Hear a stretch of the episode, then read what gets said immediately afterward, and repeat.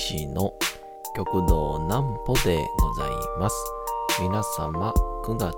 9月の5日も大変にお疲れ様でございました。お休みの準備をされる方、もう寝るよという方、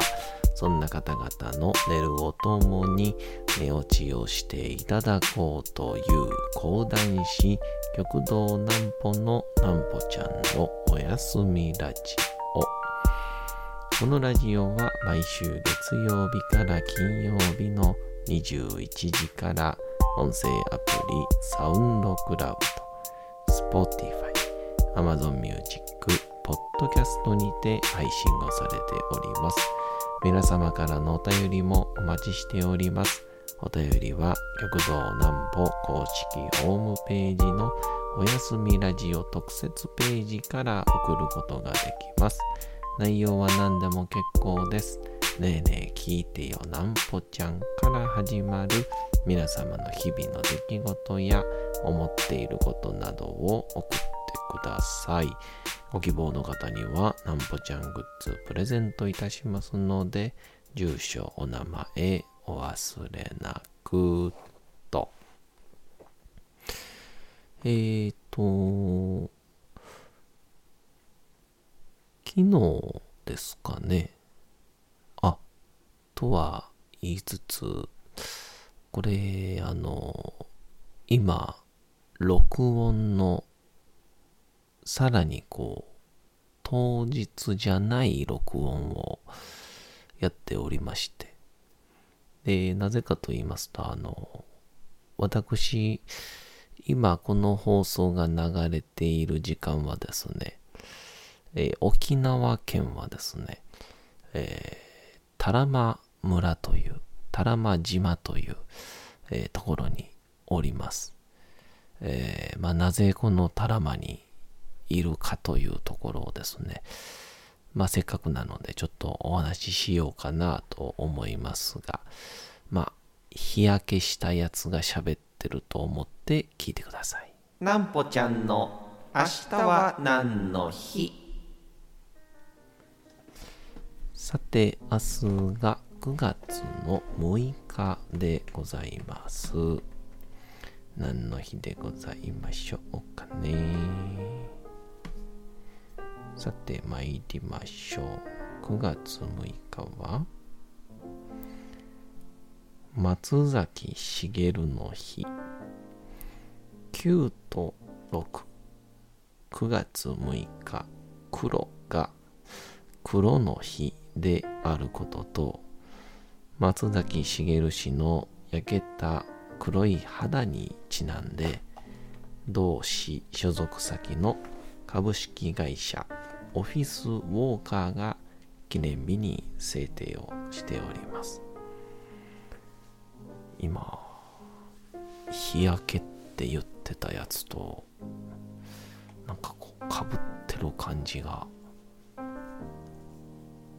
たまんないですね。ちなみに、松崎しげる氏の肌が黒いことは一般的に認知されているとして、日本記念日協会の正式な記念日として登録をされております。また、例年9月6日の記念日には、黒フェスしげる祭りなどの音楽イベントが開催をされており、多数のアーティストも出演をしておりますと、えーいうことで、あの、松崎しげるさんもそうですけど、やっぱあの、すごいですもんね。あの、黒い感じの黒光りというんでしょうか。であの僕もあの最近まあ道を歩いててもそうですしまあそこら辺の昼飯時のサラリーマン見てても思いますけど、やっぱあの、異常な黒光りしてるサラリーマンは、悪いことしてそうですよね。完全なこれは偏見なんですけど。大体、っかい金色の腕時計してるんですけどね。あと、金髪ですね。そういう人に限って。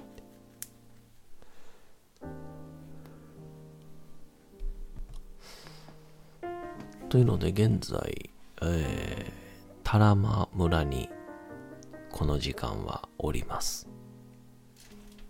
沖縄県のですね、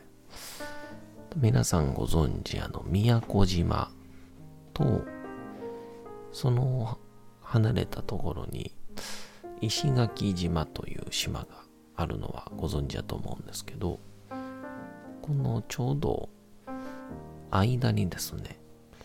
あの、多良間島という島がありまして、で、の多良間島っていうところは、宮古も石垣島も、まあ、完全にこうなんていうか観光地化をされているんですけど多良間島っていうのは全くこうまだまだ観光地化をされていなくってまん丸の島なんですけど島民が1000人ぐらいしかいないんですよ。でこう、まあ、一番そういう観光地化されてないのが顕著に出るのがまあこう全然こうね島のある意味シーズンじゃない沖縄でもオフシーズンと言われる冬とかにまあ夏場もそうらしいんですけど、まあ、例えばちょっと、まあ、物珍しさで来た観光客に対してあの誰一人ようこそとは言わず、えー、ヤギを散歩してる、えー、おじいちゃんが観光客に対して何のために来たの？って真顔で聞くっていうそういう島だそうでしてね。で、それに、僕があの、阪神百貨店でたまにこう、MC をやらせていただいてるんですが、その際で、えー、沖縄のですね、こう、トラックでやる屋台っていうのがすごく今、ムーブらしくて、で、そのパーラーっていうパーラー文化っていうんですけどその時のイベントに来ていた清村仁さんっていうですねこう三振工房職人さんがいらっしゃって。でその方がこう演奏者として来られてたんですけど。でその方とこうちょこちょこっとお話をしていると実はその多良間島のご出身だっていうことで現在は西淀川区に住んでらっしゃるんですけどでこう8月の旧暦の8月にやっていた伝統的なお祭りで8月踊りっていうのがあってで、それが、あ旧暦なので今で言うと9月の3、4、5やらしくて、で、僕、ふとですね、なんか、なんか行ってみたいなって思って、これ僕行っていいんですか？みたいになったら、あの、ちょうど8月踊りって言って9月の3、4、5祭りやるから遊び来てよって言ってくれて、で行きますさ、言うて、えー、すぐに飛行機を取りまして、で、そのまんま、現在に至るわけなんですけど。現在ですね、えー、台風直撃でございます。まあだから今、ま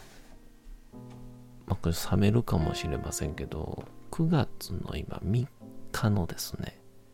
夜中なんですよ。9月の、まあ2日の夜中と言ってもいいでしょうか。で、翌日3日の朝に出発する予定でいるんですけど、えー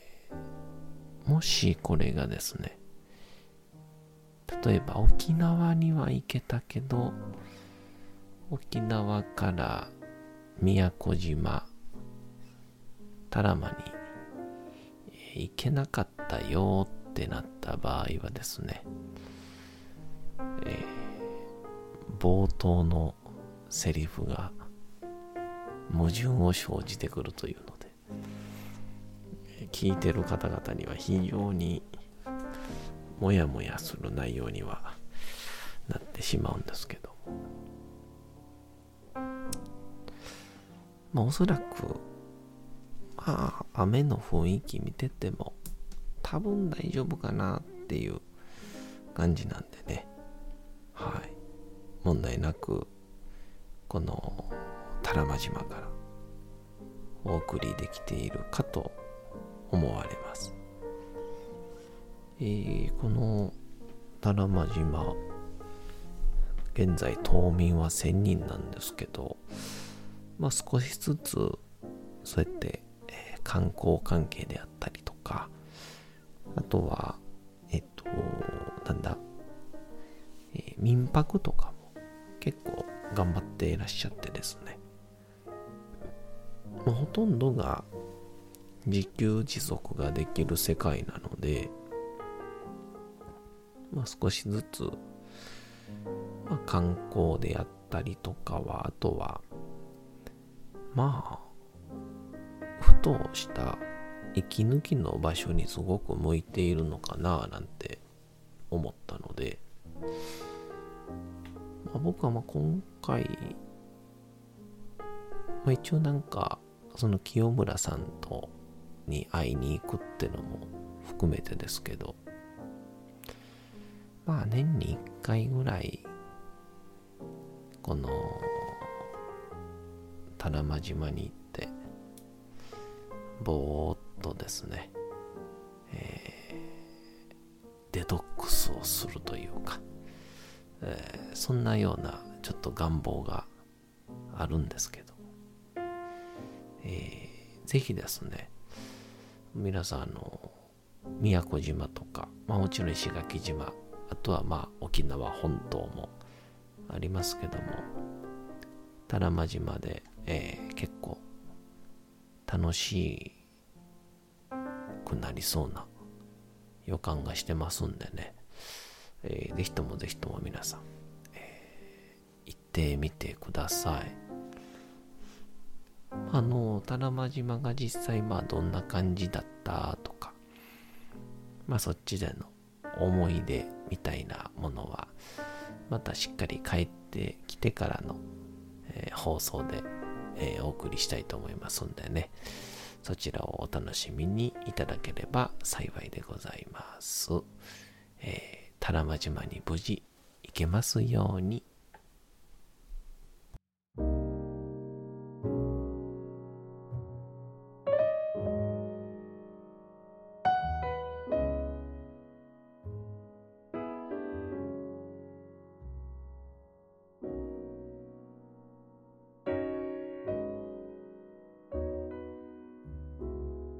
さて時刻はうとうと朗読会の時間となりました。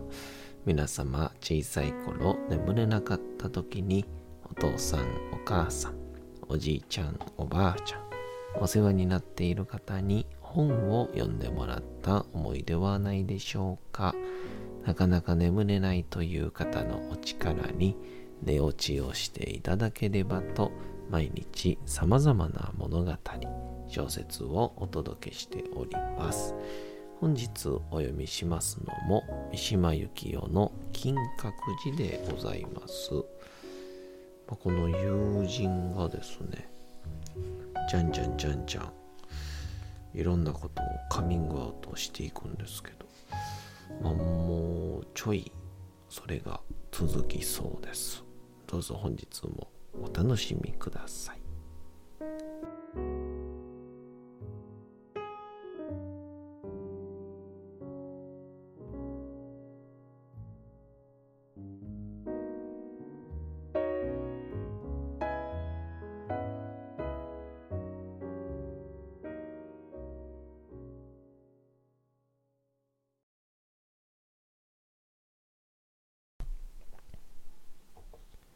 金閣寺三島由紀夫自分を惨めに見せないことは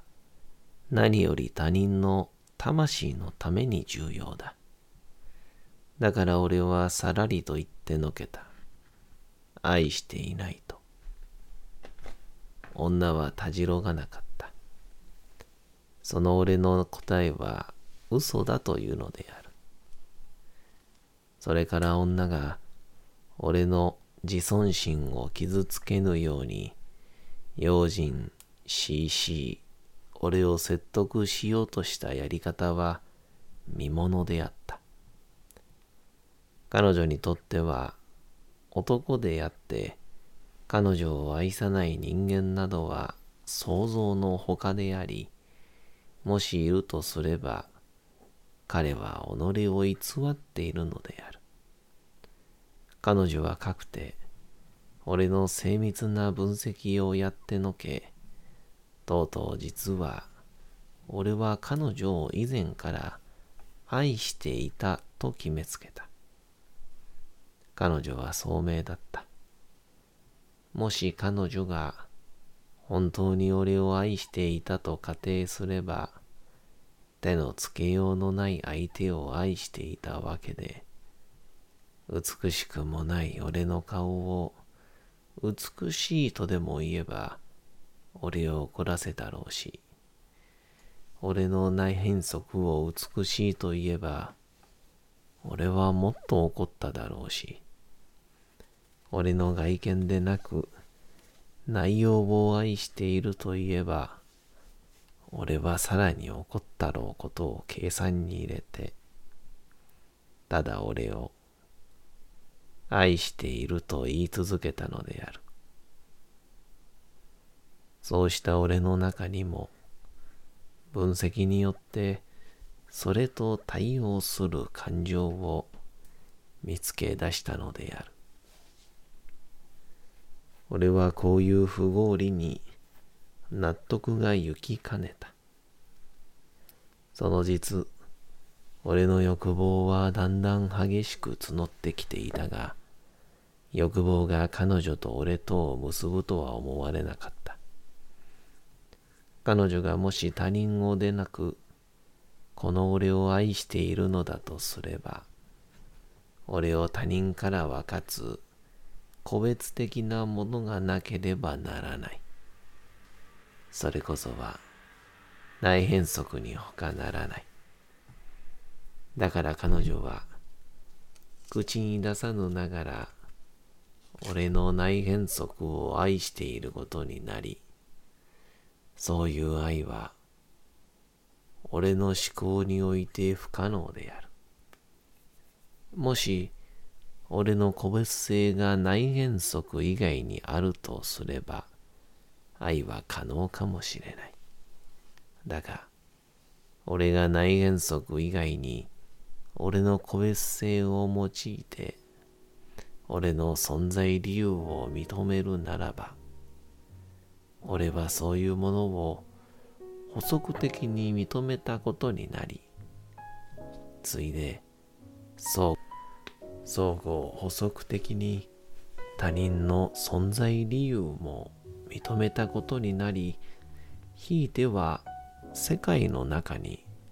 包まれた自分を認めたことになるのだ。愛はありえない。彼女が俺を愛していると思っているのも錯覚だし、俺が彼女を愛していることもありえない。そこで俺は繰り返し言った。愛してないと。